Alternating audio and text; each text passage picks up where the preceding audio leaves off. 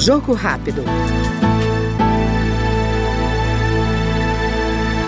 A Câmara aprovou a proposta que estabelece diretrizes para planos de enfrentamento às mudanças climáticas. Segundo uma das autoras da matéria, a deputada Tabata Amaral, do PSB de São Paulo, as medidas a desastres naturais e garantia de recursos financeiros deverão fazer parte dos planos nacional, estaduais e municipais de enfrentamento à mudança do clima. Que cada município, na hora de fazer o plano diretor, na hora de pensar suas obras, entenda que nós precisaremos de recursos e de planejamento para que as mudanças mudanças do clima não impactem os mais vulneráveis. E espero que seja mais um passo para que um dia a gente trate a questão ambiental como algo inegociável. O Brasil vai ser justo e vai ser desenvolvido na medida em que a gente entender que essa conciliação é absolutamente necessária com a sustentabilidade. Nós ouvimos no Jogo Rápido a deputada Tabata Amaral, do PSB Paulista.